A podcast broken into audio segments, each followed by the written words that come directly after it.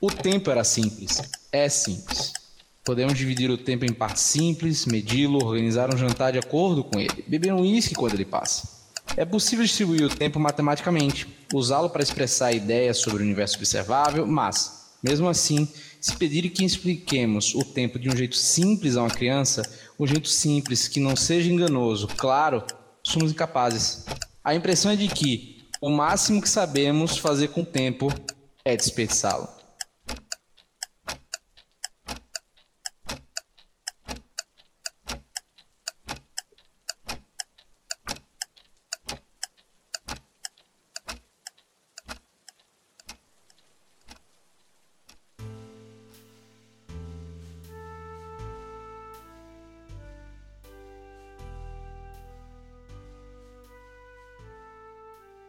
Bom dia, boa tarde, boa noite a todas, todos e todes que estão ouvindo mais um Puxando na Estante. Como você já sabe, ou deveria saber, o Puxando da Estante é o clube do livro do portal Puxadinho Geek. E hoje, cara, vamos falar sobre uma obra que eu queria trazer há muito tempo e antes mesmo da primeira obra que foi indicada eu já tinha em mente, que é As Primeiras 15 Vidas de Harry August, um livro que fala sobre vida, sobre morte e, obviamente, como é um conteúdo geek, sobre também viagem no tempo. Vocês já conhecem né, a bela trupe que acompanha o Puxando na Estante. Então vamos chamá-los e ver as primeiras impressões deles. Vamos lá. Primeiramente, a nossa querida editora, Jéssica. Como é que você tá? Bom dia!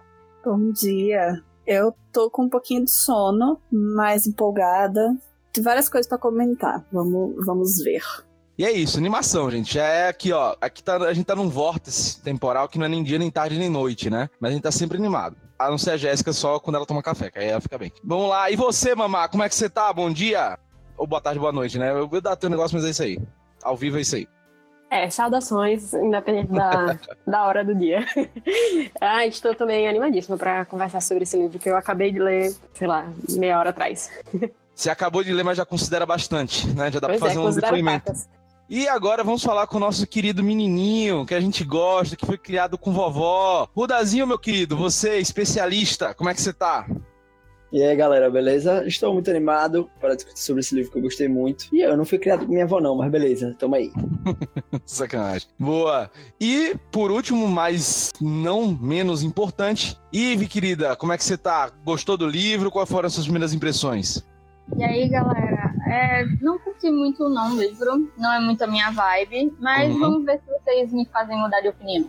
Adoro, adoro isso. Eu, eu, gosto de mudar a opinião das pessoas. Quem acompanha o Puxadinho Cash, que é outro podcast do Puxadinho Geek, sabe que quando a gente começa uma crítica em grupo, sempre tem aquele que vai mudar de opinião. Nesse podcast, no Puxando da Estante, geralmente é o Rudá, né? Rudá fala que amou, depois termina odiando. Fala que não gostou e termina amando. Eu sou muito indeciso, velho. Eu sou muito indeciso. É complicado. Você é de peixe, né, velho? Uh, eu sou virginiano. Então foda-se, é isso aí. O horóscopo não tá em dia, mas não é isso que a gente vai falar de horóscopo hoje. Hoje a gente vai falar de 15 vidas de Harry August, cara. As primeiras 15 vidas de Harry August de Claire North. Que, cara, esse livro eu sou fã desde 2017, quando eu li ele, cara. Foi um momento, acho que o momento também que eu li bateu muito comigo e foi o que me fez trazer para vocês lerem, pra gente também vir a debate. Mas assim, a primeira coisa que eu peguei no livro foi que eu não sabia o que esperar. O título é interessante, a premissa é legal, que é como é que a gente pode definir, né, inicialmente o livro. Ele é basicamente um livro sobre um tipo de ser humano, que eles chamam de, de os Ouroboros, né, os Kalachakra. Quando eles morrem, eles retornam no tempo, né, no seu próprio próprio corpo, a mente no eterno loop, né, temporal. Só que quando você renasce, você renasce com seu próprio corpo no momento em que você nasceu. Ou seja, revivendo sua vida pela eternidade, só com todas as lembranças de suas outras vidas, tá? E aí, o que é que vocês acharam dessa premissa e que expectativa vocês tiveram lendo essa parte do texto? Então, eu esperava, sabendo que era um dos favoritos de Hobby, já tinha esse peso da indicação aqui e a temática parecia muito interessante, mas ao mesmo tempo ele é grandinho, é quase um calhamacinho, e não é uma leitura tão super rápida quanto que eu tô acostumada. Então ficou meio o que será que eu devo esperar desse livro? É, eu senti um pouco disso também, porque é, a história em si, ela não me prendeu muito, mas as reflexões eu achei interessantes. Mas isso a gente fala na parte com spoilers. Eu tava, eu tava com a expectativa alta, porque eu gostei do. Eu gostei do ponto e tal. E, como é, Robin falou que amava esse livro, não sei o que. Eu tava com a expectativa alta. Confesso que não gostei muito do começo do livro, mas do meio pro final eu fiquei tipo, meu Deus, eu quero preciso terminar de ler esse negócio. Foi assim que aconteceu comigo. Então, eu tô com rodar.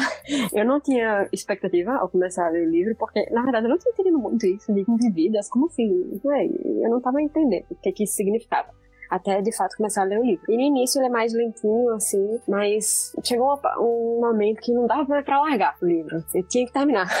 Sim, mas eu acho que isso do começo mais lento é uma coisa bem característica de fantasia e ficção científica, porque você demora um pouquinho para se habituar com as regras daquele universo, daquela história, com a ambientação, dependendo se for uma alta fantasia, principalmente.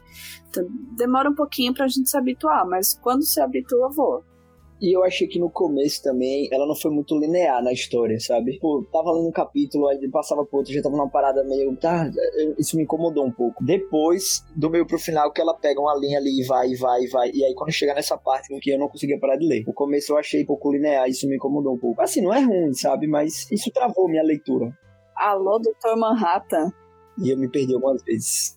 Não, cara, é assim, é, eu acho isso curioso, porque eu não, eu não tive essa, essa, esse problema quando eu li, porque a fantasia tem muitos livros piores, né? Nesse sentido de timeline da, do storytelling, vamos pôr assim, né? Que é muito, que é muito mais confuso. Exemplo, se você for pegar os livros da, das Crônicas de Malazan, do Steve Erickson, cara, o primeiro livro você vai, você vai sofrer um pouco nesse sentido, né? Então, quem já passou por essa experiência pode achar, tipo, cara, como é que é esse vai e volta temporal? Eu acho que é legal porque, assim, quando você pega experiência nisso, você começa a entender, vira tudo um quebra-cabeça. E aí, quando você termina o livro, é meio que aquela sensação do sexto sentido. Que sensação é essa? Cara, você passou o filme todo e quando ele dá o grande spoiler ou grandes coisas, você diz, caralho, agora tudo que tava atrás faz sentido e, e o cara realmente não tem interação com nenhum ser humano. Então, aí, aí você vai novamente, então, nesse livro, quando você termina e você sabe algumas coisas de como vai funcionar o, o plot real da história, você diz, caraca, então, desde o nascimento desse cara, faz sentido ter algumas linhas. Isso eu vou dar, tratar melhor no spoiler, né? Mas desde o início do livro ele é trabalhado com para não ter furos em certas coisas. Obviamente, como é viagem temporal, pode ter furo pra cacete, né? Que é um tipo de plot que realmente gera essa possibilidade, né? Queira ou não. Mas eu entendo, eu entendo muito isso da, dessa mudança de tempo ficar meio confuso.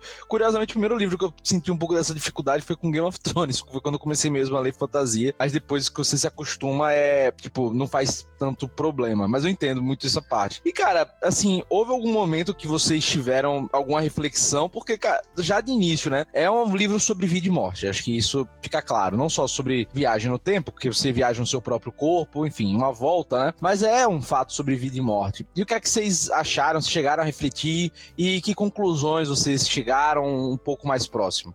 Eu acho que o mais interessante ali é ele ser criança e ter uma consciência de adulto e de todas as outras vidas que ele teve. Isso eu achei que, tipo, como é que você lida com isso, sabe? Porque as memórias, elas vão voltando aos poucos. E aí, quando você, tipo, é criança, você não tem nada, assim, de memória, né, necessariamente. E aí vão voltando umas coisas que às vezes são sinistras. E aí, sei lá, você tem a escolha de reviver essas coisas ou é, ter uma vida totalmente diferente. Eu achei isso muito interessante eu achei interessante como depois de um tempo eles banalizam a morte, a morte física, né? Porque para eles, eles, eles não morrem, eles não morrem na consciência, eles morrem fisicamente. E eles e eu senti meio que uma banalização, disse assim: "Ah, não sei o que, fui lá, morri, perderam medo de doença, essas coisas". E eu fiquei refletindo, velho, que doideira, né? Porque obviamente muitas pessoas têm medo do sofrimento e tal. E eu senti que eles não, não tinham muito essa preocupação, sabe? Era mais o medo de deixar de existir mesmo.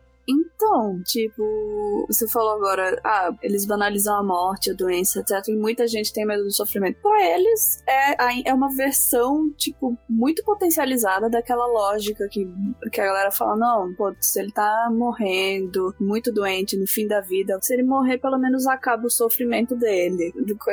Com, com, os Harry August da vida. É exatamente isso. Você tá sofrendo, é, morre aí recomeça. É, é, é só isso isso. Entendi. Pra eles, a morte é sempre uma saída, né?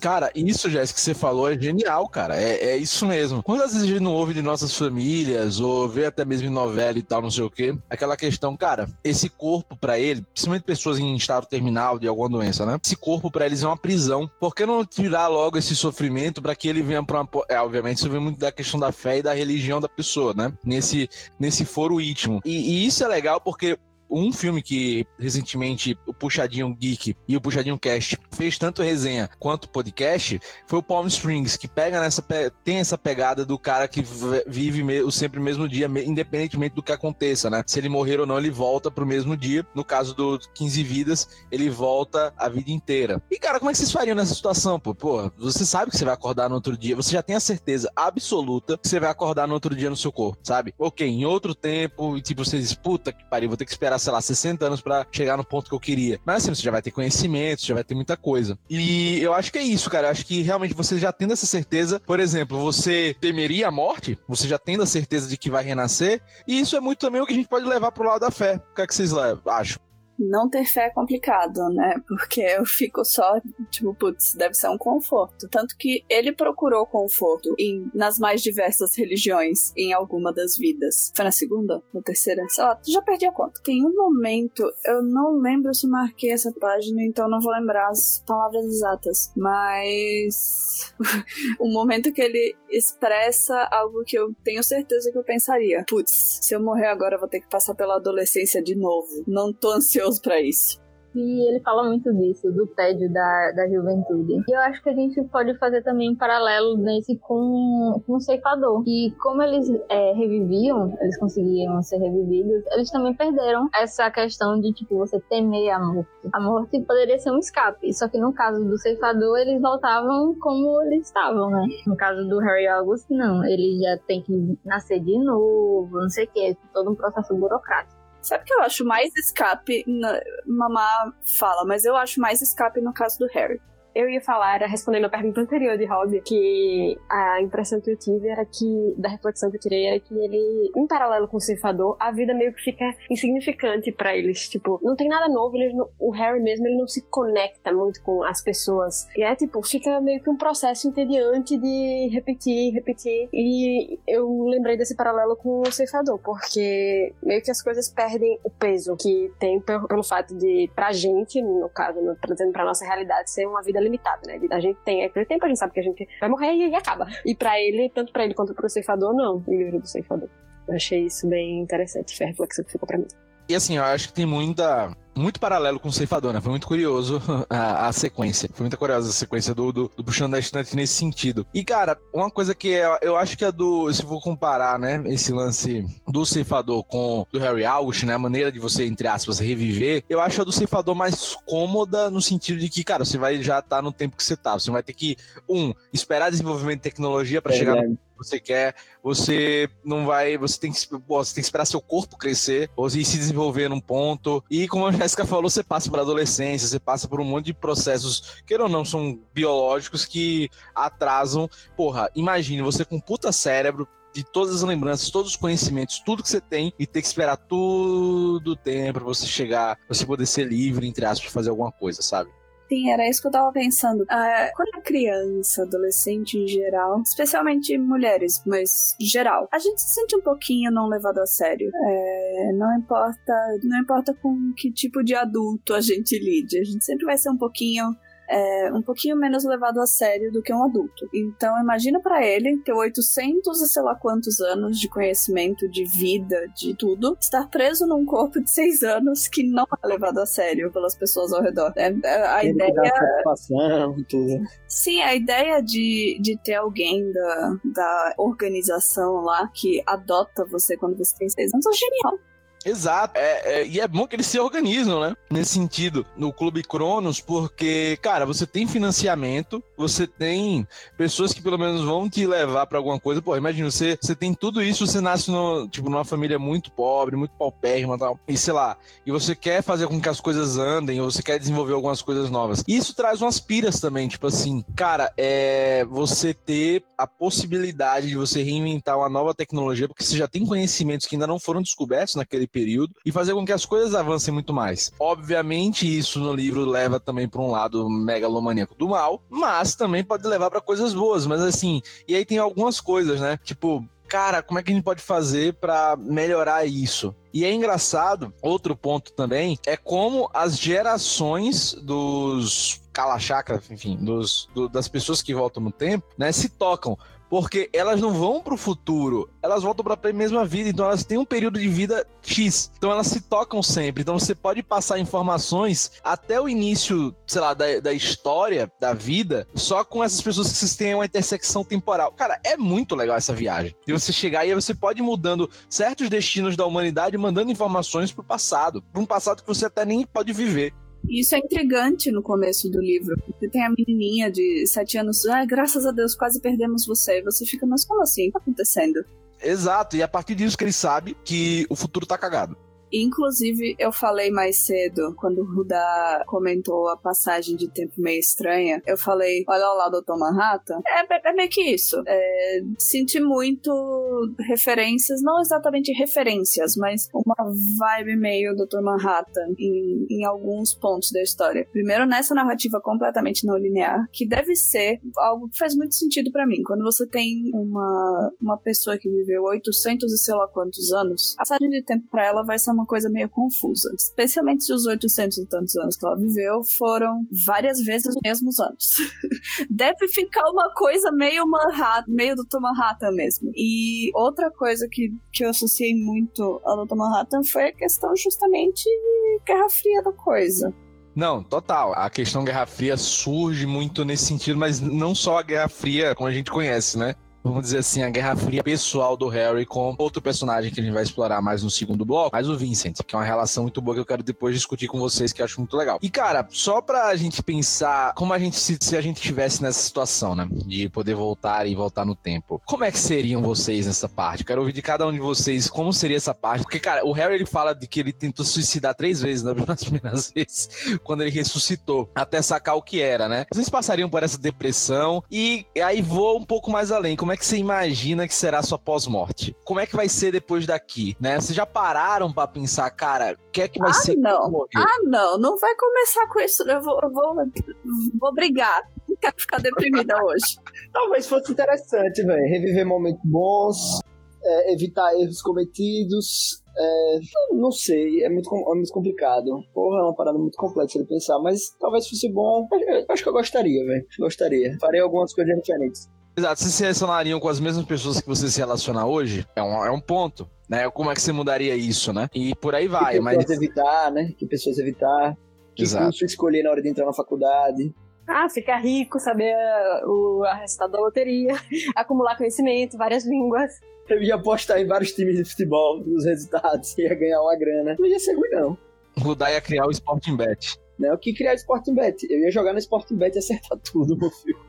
Eu acho também que seja uma coisa bem complexa, no sentido de, tipo, você tem memórias, é, por exemplo, se relacionar com as mesmas pessoas.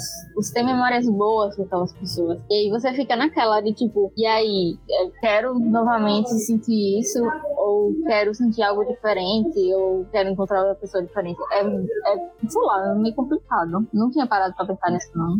É, exatamente. Meu avô paterno eu não ia conseguir, porque ele morreu, eu era, eu era muito novo, não ia dar. Assim, dadas as regras do livro, né? Mas, por exemplo, meu avô materno, eu queria ter tido um contato melhor, por exemplo, e eu era muito guri, eu não lembro de quase nada, entendeu? Eu, eu acho que eu daria uma importância maior para alguns momentos que eu sei que hoje para mim foram importantes e evitaria algumas, algumas merdas que aconteceram. Eu acho que isso é legal, velho. Agora, demora, né? Porque o tempo ia passar mais rápido. Então, tem aquela coisa de quando você evita uma coisa ruim, talvez tenha outra coisa pior pra acontecer. E aí é, também. É já pode, pode fazer spoiler aqui?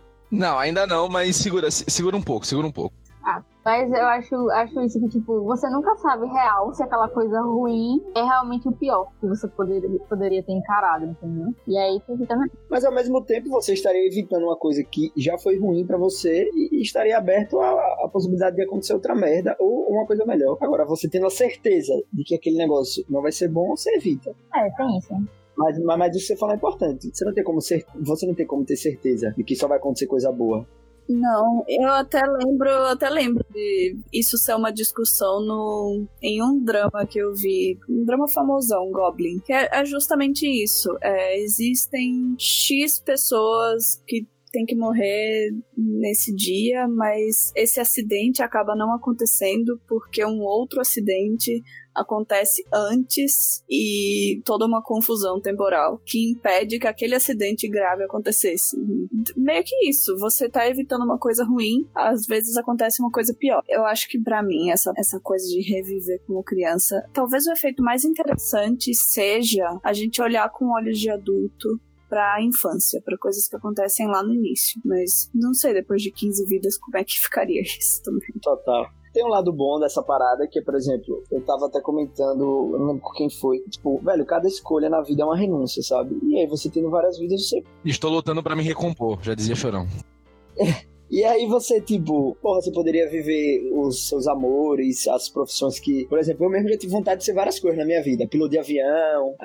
Velho, eu já tive vontade de ser várias paradas. E cada vida ia tentar ser uma. Isso é massa, tá ligado? Poderia ser cientista na outra, poderia, sei lá. Eu não, não sei.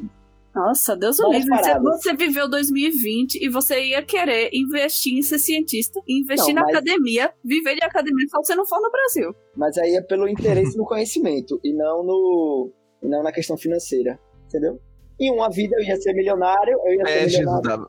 Rudal, você podia prever as pestes, podia prever o coronavírus. Olha aí. Aí você já viu a cura e ganhava vários prêmios.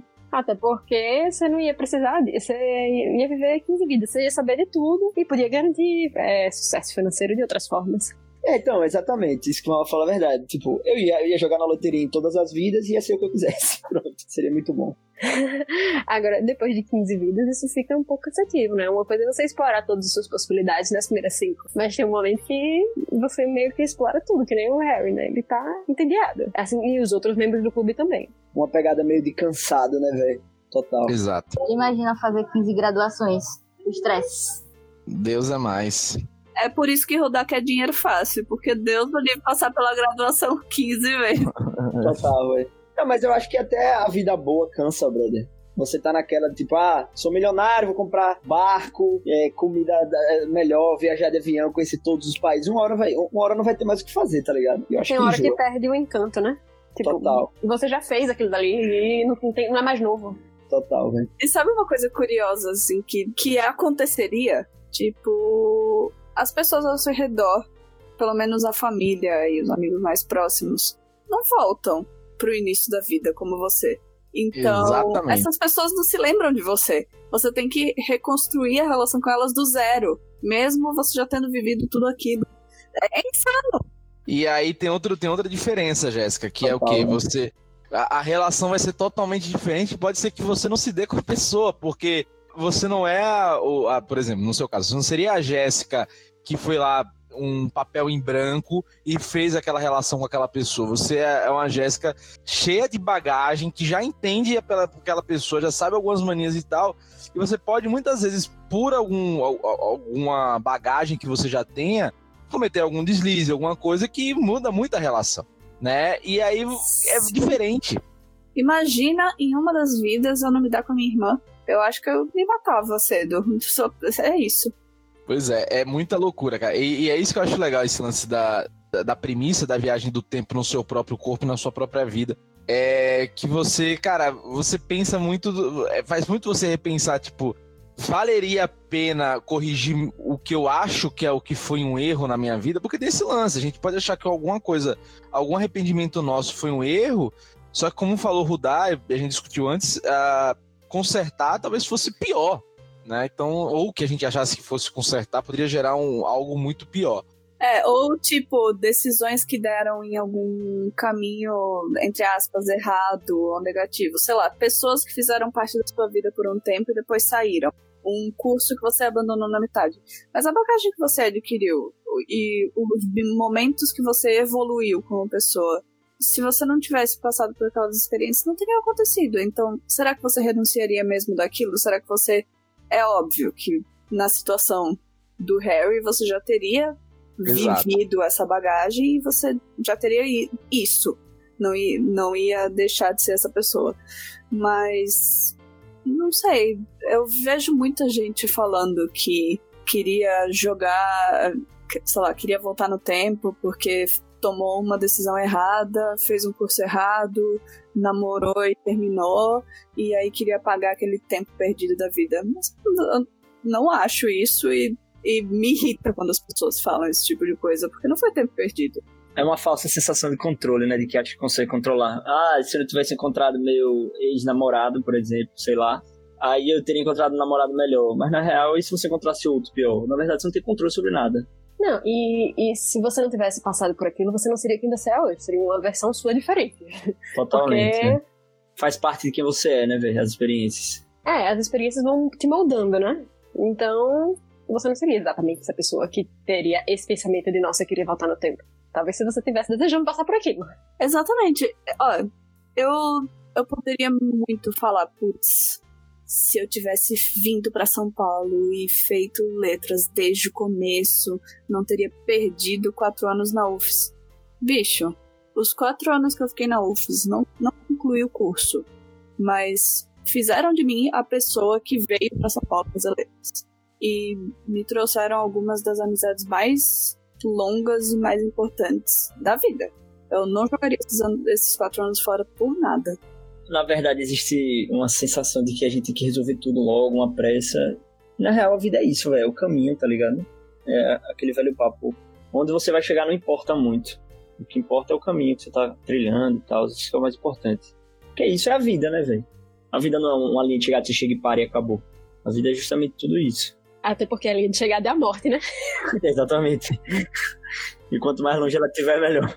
É, e cai muito no que Douglas falou, porque se você se abre para experiências boas, você também está aberto para experiências ruins. E aí, quando, quanto mais experiências variadas você tiver, melhor você vai saber distinguir se é, é uma coisa boa ou ruim. E, tipo, não tem como você ser 100% é, de experiências boas, velho. Não dá. Beleza, gente. Pô, agora vamos pra parte com spoilers. Quem já viu, já viu é ótimo, né? Quem já leu o livro pode seguir agora à vontade, tranquilo, que nós depois daremos também as notas. Cara, se você não leu, mas quer entender um pouco mais da discussão, de algumas, de alguns, algumas partes da trama mais específicas, essa é a hora, tá? Então, indo já para a parte com spoilers, eu acho que é uma coisa que marca muito o livro é a relação do réu pupilo, não tão pupilo, Vincent, né? Cara, eu quero a opinião de vocês sobre esse relacionamento. Se é amor, é amizade, rivalidade, o que, é que vocês acharam? Boa, um bom ponto. Vamos lá. Eu e aí? eles são. Eles são Vi Victor e Eli de vilão da V-Shop. Traduza, traduza, Jéssica, em português. Você leu Vilão da V-Shop? Não, não li. Eu tenho, mas não li. Então, o Victor e o Eli, eles têm, eles têm uma, uma coisa meio Rowan e Citra no final do primeiro livro do Ceifador. Que são duas visões opostas de um mesmo problema. E eles acabam. Eram amigos e se tornam rivais, inimigos mortais, mas ainda tem aquele aquele, aquela espécie de carinho de quando a pessoa foi sua amiga e sua parceira por muito tempo. Sim, né? E eu acho legal é como um admira o outro, né? Isso é que eu acho, por mais que o Vincent principalmente seja muito filha da mãe, né? Mas ele nunca deixa de admirar o Harry, né? E o Harry idem, né? Então, e, e é engraçado como ao mesmo tempo que um tenta que um tenta sempre buscar o outro, o Vincent chega na maneira mais louca que é o quê? Tentar matar. o Harry, de alguma maneira. E essa é a parte fazer que eu ele esquecer, que é pior ainda. Exato. E aí é isso que eu acho né, mais foda. Não, tudo. As, as, cenas de tortura e tal, cara, são muito bem agoniantes, cara. São muito bem escritas. Eu achei que Harry foi até muito, sei lá, muito tranquilo com isso. O cara é um, um grandíssimo filho da puta, velho. É, não, mas cara, com quantas pessoas, assim, a gente vê de fora relacionamentos que a gente sabe que tem um. que um dos lados é um grandíssimo filho da puta e a pessoa que tá dentro do negócio não acha, né? É, é, é algo muito comum nesse, na, na, nas nossas vidas. Mas o que eu acho legal, cara, é realmente essa rivalidade dos dois, e, e, e aí é que eu vejo a coisa mais legal do, do livro é a questão de o Harry ter nascido num trem não tá fichado, toda aquela vida merda que ele teve, o nome dele não ser o nome dele mesmo, etc. Tudo isso fez com que ele não morresse, né? No final das contas, e a única maneira era apagar a memória. Porque do outro jeito não dava. Como o Vincent estava fazendo, matando outras pessoas do Clube Cronos. E aí, vamos lá, um pouco mais sobre essa relação. O que, é que vocês acham? A Jéssica já deu opinião. E vocês mais, o que, é que vocês acham? Eu acho que o amor e o ódio eles andam muito juntos. E isso é bem visível na relação deles. Até porque sempre que eles se procuram, é muito mais para saber o que o outro tá fazendo, o que, é que ele tá aprontando, do que necessariamente para estar tá perto. Tipo, ah, meu, meu amigo aqui, Friends. Não, ele quer saber para tentar evitar ou tentar, sei lá, matar o outro e afins. Exigiu muito sangue frio do Harry lidar com as coisas como ele lidou. Olha, foi de aplaudir, porque ele sabia que a única forma de ele conseguir o que ele queria, conseguir evitar o Vincent completamente, seria se aproximando dele de novo. E, bicho, um sangue frio que eu preciso fazer uma coisa dessas é, é bizarro. É, ele passou por tudo e mais um pouco, por todo tipo de humilhação, de, de tudo, e você conseguir e fingir perfeitamente, então perfeitamente a ponto de enganar o próprio Vincent, é magistral. Sangue frio mesmo, né? Não, e assim, é, é num ponto em que você tenta ser anulado de uma maneira tão pesada, né? Por uma causa, ou pelo menos por, por alguma coisa que é chega a ser incômodo, vamos por assim. E assim, é, tem gente que acha que isso pode ser um furo do roteiro, vamos dizer assim, né? Entre a, o Vincent não ter percebido, né? Como é que um cara tão sagaz não sacou isso? Enfim, né? Aí fica mais pro debate também como, como foi feito, né? E como vocês falaram, acho muito bom essa questão da rivalidade, acho que isso da e da rivalidade do amor e do ódio juntos e principalmente da eu, é uma trama que eu gosto bastante que tem acontecido muito em muitas séries é o que as pessoas têm, vamos dizer assim, o mesmo objetivo, o mesmo objetivo de um problema, de resolver um problema, só que o como é que é diferente. Então, aquela coisa dos fins justificam os meios, em contraponto com, cara, os meios são muito importantes, né? Então, é, acho muito bom isso, é, isso que é levado na, na história. E o que vocês acharam, cara, do plano de Vicent? O que, é que vocês acharam? Vocês topariam a ideia dele ou não? Como é, como é que vocês ficariam nessa situação? Ah, quando tem gente muito megalomaníaca, já, já me dá uma coceira. Não dá, não. Sim, não é que eu não gostei. Achei uma, uma ótima história. Mas entendo por que acabar com o plano dele seria a melhor ideia. É, uma coisa é você achar bom, bem, bem construído, outra coisa é você querer participar. Eu, no caso, tô fora. Não, eu saco muito isso. Tem uma coisa muito legal do, desse lance do plano do, do Vincent, né? É aquilo que a gente tinha falado, que é a versão deturpada de você poder voltar no tempo e desenvolver tecnologia acima do que estava ali de maneira é, pré-existente, né? Só que, porra, ele foi da maneira mais absurda possível para fazer isso, né? Mas, gente, eu quero aprofundar um outro ponto, né? Já, pro, já aproveitando, eu acho que essa é a, foi a parte que mais me, chocou no livro, também eu quero que vocês falem na parte que mais chocou vocês no livro, tá? São duas cenas. A cena que a Jane pede para perder a memória, que é uma maneira, entre aspas, de você matar um Kala Chakra, né? Que é você apagar a memória, você tirar o que a pessoa, entre aspas, é, e o momento em que eles se reencontram em outra vida e ele fala: eu, eu conheço você de muitos anos atrás. Ela não reconhece, obviamente, porque ela foi apagada a memória, né? Cara, o que vocês acharam nisso? Eu achei muito sentimental, muito massa, muito pesada essa cena. Foi, acho que foi uma das, épocas, uma das partes mais, mais impactantes para mim. E, cara, o que é ser nós mesmos, né? Há algum determinismo biológico disso? É, o que é que faz você ser você? São suas memórias, são suas vivências, né? Porque aquele o diálogo em que ela, ela fala a, a Jenny que se conheceu morreu, eu sou outra pessoa, não sou aquela pessoa. Cara, aquilo é de uma dor tão forte, assim, que é foda. É uma viagem muito doida isso, meu. Por exemplo, uma pessoa esclerosada com Alzheimer, que já esqueceu de tudo, aquela pessoa já morreu ou não? Tipo, ela tá ali só com o corpo, mas não fala, não consegue, não consegue fazer mais nada. Aquela pessoa tá morta já ou não? Porque, tipo, ela já não lembra mais do. Não lembra mais de nada. Ela não é mais uma como é que eu posso... É porque eu não sei, é complicado falar assim, mas ela deixou de ser quem ela era. Ela não é mais uma pessoa completa, sabe? É, por, isso, é por isso que o, o o Harry tem mais medo de esquecer do que de morrer. Então, é, eu acho isso também, que o Rodar falou. Que, tipo, muito do que compõe a gente é muito mais é, das memórias do que qualquer outra coisa. Porque a gente vai vivendo e vai tomando novas decisões a partir das decisões que a gente já teve das experiências anteriores, né? Total, velho. Não, é, mas cara, é isso mesmo. Eu acho que essa é uma das partes que mais me chocou, porque eu fico nisso na cabeça, né? Da tipo, velho, o que é que faz a gente ser a gente mesmo? Será que algum ponto da nossa vida, se, se tivéssemos mudado uma vírgula, será que a gente seria hoje quem a gente é?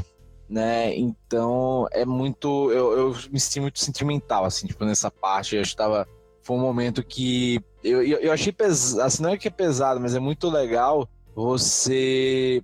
Poxa, se parar a pensar que mesmo você voltando atrás, as pessoas não são mais as mesmas a partir do momento, a partir do momento em que você as conhece novamente. Falo isso, por exemplo, às vezes você precisa morrer e voltar no tempo para isso. Amigos que você tinha na sua infância, na sua adolescência, que hoje não são mais essas pessoas. Né? E que muitas vezes a gente pode se pegar remoendo, putz, tinha tantos amigos na época da adolescência, como é que eles estão hoje? Pô, saudade de tal pessoa. Talvez aquela pessoa não exista mais. Né? As lembranças, as memórias fizeram com que elas sejam outras pessoas. Eu sou especialista em remoer amizades que acabaram, porque cada um evolui para um lado. A pessoa Exato. que eu era em 2012 era compatível com aquelas amizades que eu tinha, mas a pessoa que eu sou em 2020 não é compatível com algumas das pessoas que aquelas pessoas são em 2020. Exato. Faz sentido? É, faz sentido. Faz. Meu, meus pais hoje me perguntaram de, um, de uma pessoa que era um dos meus melhores amigos na época da adolescência, né? E infelizmente ele hoje se tornou um cara misógino, enfim. Tende a, tende a apoiar as suas as opiniões do nosso presidente e tal. E, cara, é um ponto que hoje a gente não conseguiria viver, nem conviver. Eu fico feliz do distanciamento. Né? Então imagine quantas amizades e pessoas que tipo, hoje você, vocês mudaram, a gente mudou de uma maneira das amizades que a gente tinha na, na adolescência, por exemplo, né? Então essas memórias construídas a partir do, do distanciamento, né? Cara, é muito, é muito curioso. É muito. E eu acho isso muito legal no livro.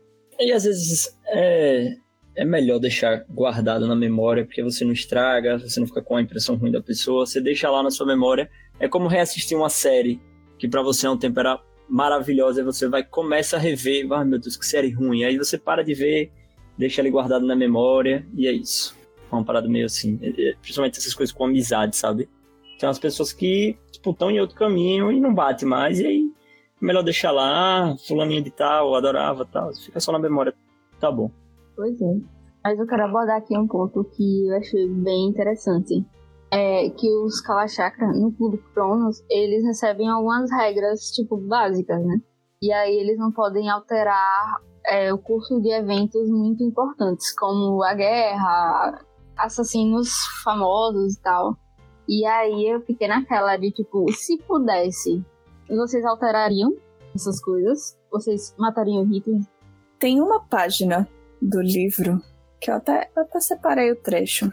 Justamente quando eles falam disso, que a conversa é nomes, lugares, diga nomes, diga lugares. Por quê? Você vai assassinar Yasser Arafat? Vai executar crianças por crimes que ainda não cometeram? Vai dar armas ao Talibã antes do tempo? você está tomando decisões com base em crimes que ainda não foram cometidos. Então, eu acho que nessas horas o máximo teria que ter era cuidado para não tomar decisões com base em crimes que não foram cometidos. Porque se não foram cometidos, a pessoa não tem pelo que pagar. Vai pagar pela intenção. Não, e, e outra viagem, né, Jéssica? Tipo, você mudar rumos de grandes eventos, você, você faz com que toda a linha histórica mude ao ponto que outras pessoas não, tenham, não nasçam, não vivam, que vários outros desastres possam acontecer. Você não sabe quais são as consequências dessas merdas, né? Você vai estar lidando com, entre aspas, né, com um problema conhecido, que você sabe que vai acontecer. Agora, você evitando esse problema, você não sabe que novos problemas vão acontecer. E é isso, né? Voltar ao, ao tempo para você realmente mudar alguns grandes eventos, né? Cara, as consequências são enormes. Você não sabe exatamente o que, que vai acontecer, né? E só para entrar, entrar, em outros pontos, né? Para vocês trazerem mais pontos interessantes. O que mais marcou vocês no livro? Jéssica tinha falado que tinha um capítulo, né? Que ela tinha reservado, enfim. Que outros pontos do livro marcaram vocês? Pra mim foi essa questão mesmo de se eu alteraria ou não o curso da história, quais seriam as consequências. Foi a coisa que mais ficou assim na minha cabeça. Como lidar com esse poder, né? É. Até Um porque ele, foi e ele matou aquele cara, o, acho que era o Ricardo Lyle. Alguém falou com ele, não lembro exatamente quem era. Falou, tipo, ah, então descubra quem é o assassino do Zodíaco. Mesmo assim, Ted Bundy. Não sei o que. Eu fiquei, tipo, que tapa na cara, hein? né? Vá fazer alguma coisa útil. Pois é, tipo, matar um cara porque você não gosta dele. Não, mas ele matou o cara porque o cara matava as prostitutas. Ele só era um assassino desconhecido. Ele não podia matar Ted Bundy e esses outros porque eles eram famosos. E isso, matar eles, que eram famosos, alteraria o curso da história. Sim. Sim, também tem isso. Não lembro direito se eu li errado ou sei lá. Esse cara também tinha matado ele, o próprio Harry. Então ele ficou com aquele ressentimento, né? Então ele matou esse cara não porque ele tava matando outras pessoas, mas ele matou pelo sentimento egoísta dele e pelo orgulho ferido. Foi pela vendetta dele mesmo. Não, mas eu acho que foi um pouco por causa das prostitutas, porque ele fala que em todas as vidas ele matava o cara e as prostitutas viviam. As prostitutas viviam, e na uma vida que ele não matou, a prostituta morreu. Aquele tinha um caso, né? Na, muitas vidas atrás. Sim, isso é que eu acho legal. É, é egoísta, cara, mas assim, o, Harry não é, não é Deus, né? Ele também vai ter. Acho que isso, o personagem, ele foi construído certamente com muitas falhas. Agora, uma parte que me marcou, não necessariamente marcou porque foi, nossa, muito impactante, mas porque eu achei que foi uma falha. Eu não achei que foi uma falha que Rob comentou, que teve pessoas que com- é, acharam que foi uma falha. O Vincent não ter percebido que o Harry tinha conservado a memória, mas a falha que eu achei foi da Virginia. De tipo, ela matar as pessoas. Eu achei que ele não aprofundou o suficiente nessa história. Tipo, ela só. Eles precisavam de alguém pra ser cúmplice do Vincent e colocaram ela porque foi cômodo. Mas, tipo, não aprofundou. Tipo, ela era a pessoa que contou a história pro Harry sobre por que eles não deveriam alterar o curso da história. Ela que explicou tudo, e aí, do nada, é ela que tava alterando o curso da história. Eu achei isso muito mal contado. E eu lembro que ele fala assim, eu fiz, caralho, é ela. E aí segue e ele não fala mais nada, velho. Né, Exatamente. Não tem nenhuma explicação, assim, por que tá que ela... É, eu achei essa parte mal feita. Não é, uma, não é uma falha, assim, não é um furo, né? Mas é. Podia ter sido melhor explorado. Talvez tenha ficado naquela coisa de tipo, velho, vamos, se- vamos nos concentrar muito na, na parte do. Como posso dizer assim? Vamos concentrar muito em não ter furo de viagem temporal, né? E vamos tentar consertar algumas partes dentro da, da história, né? Vamos tentar criar um problema e fazer um plot twist, pelo menos com um personagem. E aí acaba também, às vezes, eu também achei meio forçado essa parte, que foi. Não é só forçado, mas assim, ficou abandonado. Né? Foi largado, foi dada a informação e não, e não, não se aprofundou muito. Foi ela que eles usaram esquecimento e aí na vida seguinte deixaram ela seguir em paz. Foi ela, né? Foi. Foi ela. Foi, não tô confundindo as bolas. Eu achei isso uma medida correta, vamos dizer assim, se existe um correto nesses casos. Acho que é, é o- a medida que eu escolheria também.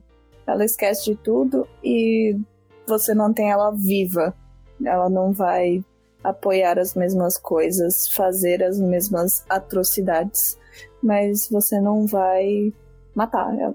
Assim, né? É um soft kill, né? É, uma, é, uma, é, uma, é, uma- é um mini matar, né? A pessoa vai, vai viver a vida toda, mas a- aquela pessoa não vai mais viver, né? É, que é o que a gente falou, tipo, quando você perde a memória é uma espécie de morte porque você se torna outra pessoa. Mas. Na real, eu acho que não é a soft kill, não. Eu acho que é aqui o pior, velho. Nesse caso, tá ligado? Então, assim, pro grande esquema das coisas, é mais interessante. E é extremamente cruel com ela. Mas ela continua tendo a chance de viver e tomar outras decisões. É, e também eles não poderiam deixá-la com a memória intacta, considerando que ela ia continuar a querer fazer isso, provavelmente, né? Ela poderia, por ela mesma, tomar a decisão de tentar construir esse espelho e matar mais gente. Eu acho que dentre as opções possíveis foi a menos pior. Resolveu o problema, é isso que importa. E, cara, e vamos já indo com as considerações finais, né? Já que a gente tá avançando. Vou começar com Rudá. Rudá, vamos lá. Considerações finais e notas para as primeiras 15 vidas de Harry Alves. Considerações finais, uma leitura muito boa, principalmente ali do meio pro final, é aquela leitura que você fica, meu Deus, eu preciso terminar de ler esse livro e eu cheio de coisa pra fazer, mas eu tava doido pra pegar o livro. Eu achei a escrita maravilhosa, meu irmão. Essa menina manda muito bem, velho. Puta que pariu, escreve muito bem. Gostei dessa parada de ser primeira pessoa e tal. E nota 4. Acho que 4, porque eu, eu, eu achei que o começo do livro. Não, eu achei não, né? Eu não curti muito o começo do livro. E aí eu acho que fica a nota 4, 4. Posso mudar de ideia? Posso, eu sempre mudo, mas até agora 4. Boa, Rodaço. Você, você não vai ter muito tempo pra mudar, não, cara, mas vamos lá. É, falando em mudar de ideia, Ive, vamos lá. A gente convenceu você de melhorar um pouco a nota. Como é que ficou e suas considerações finais? É, eu não sou assim tão volátil quanto mudar, então vou ficar com o meu trezinho aqui. Porque foi um livro que eu achei interessante, mas que não me prendeu tanto. Então, vai ser o 3. E, mas leiam, galera, vale a pena. Porra, 3 foi foda, velho. Esse livro aí merece partir 3 Ah, Ivy tá. É mão de vaca aí, velho. Tá, tá... Vai, Ivy. Mais um pouquinho, aumenta um pouquinho. É, 3.2, brincadeira. Eu ia dar dois, minha gente. Nossa Ave senhora, credo. Ivy, meu Deus Aí do seria céu. crueldade. Aí é. Tá foda, hein? Tá difícil. Já foi mais tranquilo. Amiga, só o capítulo 81 já merece um 5. Mas boa, é isso aí, né? Fazer o quê? A, a, a nota de quem dá, né? Já dizia, já dizia o poeta. É, mas vamos lá. Jéssica, você que pelo menos já citou o capítulo que vale a pena uma nota maior. E aí, qual seria a sua nota? Eu vou de 4,5, porque me surpreendeu positivamente mesmo. Foi uma leitura. É, a qualidade da escrita realmente, que o Rudá citou, foi muito alta. Amarrou todas as pontas soltas, exceto aquela. E. Não sei, ela, ela mantém a gente entretido ao mesmo tempo que faz a gente pensar em várias coisas. Acho que merece um 4,5. Boa, Jéssica. Isso aí, aprenda velho. Pode dar mais nota. É, voltando. E mamãe, e você? Que nota você dá e considera suas finais sobre as primeiras 15 vidas de Harry August? Então, eu tô na dúvida entre um 4 e um 4,5. Eu ia dar 4, porque teve o ponto da Virgínia e o fato de no início o livro não me capturou tanto. Porém, eu tava pensando que eu já dei notas maiores pra livros que eu não gostei tanto quanto ele. Então eu acho que eu vou ficar no 4.3. Porque no Porra, final do livro. 4.3 é 4.5, pô. Que isso? Parece a gente convencendo o Rudá. A, a, a galera tá muito econômica, velho. Que é isso. Porra, 0.2, pô. Caraca, velho. Quem dá 4.3 dá 4.5, porra. Que isso? Tá, é 4.5 então, 4.5. Só porque eu já eu lembrei que livros que eu gostei muito menos e eu já dei notas maiores, então. Bote Acho que ele vale a 4.5 pena. com asterisco. O nome disso é coerência. Boa. O, cara, eu eu vou na. Eu não vou no na das meninas da Jéssica da Mamá. Eu, também, eu, assim, por coração eu daria 4,5. Tá? Assim, tipo, de. Coração não, na verdade, né? De, por, por raciocínio, eu iria 4,5. Mas hoje eu tô com o coração aberto. Né? Então eu vou de 5. Eu não sou, não sou que nem certas pessoas que economizam nota. Então vai ser 5 para as primeiras 15 vidas de Harry August. E foi um prazer muito ver vocês gostarem do livro e, cara, a Claire Noff, quando ela escreveu, ela tinha, hoje ela tem 34, né? O livro é de 2014, então ela tinha 28 anos quando ela escreveu esse livro. Eu, eu acho, eu achei uma maturidade literária, vamos por assim. É, a, a construção da história para uma pessoa tão nova. Então isso é muito Véi. impressionante. Eu não escreveria esse livro. Eu tenho essa idade de escrever esse livro. É isso. Exato, então se eu tenho, eu tenho próximo a essa idade, também não, não, não escreveria esse livro. Ou, sei lá, Tarja Turunen cantando o- o- no show End of an Era da, da Hartwell Arena do Nightwish com 28 anos também. Eu penso, putz, parece que essa pessoa tá há anos luz à minha frente. Exato, exato. Isso, e, e é uma sensação quando você vê que a pessoa sabe escrever, né? Sabe, sabe fazer a Pra história caralho, né? acontecer e tal. E a criatividade de leituras. Então, assim, é- eu nunca mais li nada da Claire Noff, até é bom pra depois pegar pra ler, né? Outras, outras obras dela, porque o problema é que ela escreve com três pseudônimos, né? Então, tipo, achar algo dela porque o nome dela não é nem Claire Noff, tá? Então, é um dos pseudônimos dela. Então, é meio difícil encontrar essas coisas, mas é muito bom. Beleza? É isso, gente. Então, vamos agora para nossa indicação do mês que vem com o nosso querido Rudá. Rudá ele tava na dúvida, né? Então, vamos hoje que rufem os tambores para Rudá Gandara. Gandara. Então, tava na dúvida aí. E eu cheguei. Cheguei à conclusão aqui. Eu vou. A, a próxima escolha vai ser Crônica de uma Morte Anunciada, de Gabriel Garcia Marques. Rudá, o que é que você sabe desse livro? Nada. Eu não gosto de ler coisas que eu já sei um pouco. E é um livro que eu tenho muita vontade de ler há muito tempo, porque eu gosto muito do autor. E eu tô numa missão de vida de ler tudo que ele escreveu, porque eu gosto muito dele. E é isso. É essa é a próxima escolha. Escolhi porque ele é pequenininho. E vamos nessa, galera. Lê a sinopse pra nós, Rudá. O livro Crônica de uma Morte Anunciada, escrito por Gabriel Garcia Marques, publicado em 1981, conta na forma de uma reconstrução jornalística o último dia de vida de Santiago Nazar, num quebra-cabeça envolvente, cujas peças vão se encaixando pouco a pouco através da superposição de versões de testemunhas que estiveram próximas ao protagonista. É a história do assassinato de Santiago Nazar pelos dois irmãos ficários sem chance de defesa. É isso. É a história de um crime com versões e pontos de vista diferentes. Eu mentiria dizendo que não acharia que você pusesse algo que não fosse de crime. Né? Então, é isso aí, Rudá. juro- Boa. Eu juro que foi sem querer, eu não sabia. Realmente, Não, né? é, engraçado, é engraçado. Seu tema favorito com o autor que você jurou ler, entendeu? É muito, é muito engraçado. Mas é isso. Gente, é isso. Temos agora sim um puxando a estante.